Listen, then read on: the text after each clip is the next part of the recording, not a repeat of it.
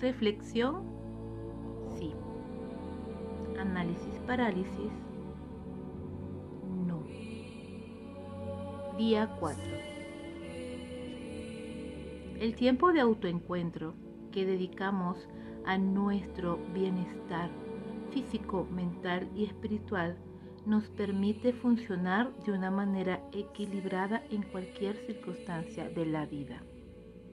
Ese espacio íntimo de silencio interior en el que nos encontramos a solas con nuestra conciencia nos permite pequeñas decisiones que nos ayudan a mantenernos saludables.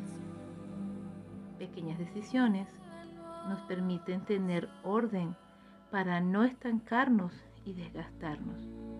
Finalmente, silencio y orden dan claridad a nuestra vida, aún en los momentos más difíciles. Solo que tengamos cuidado en no confundir obsesión con reflexión y análisis con miedo paralizante.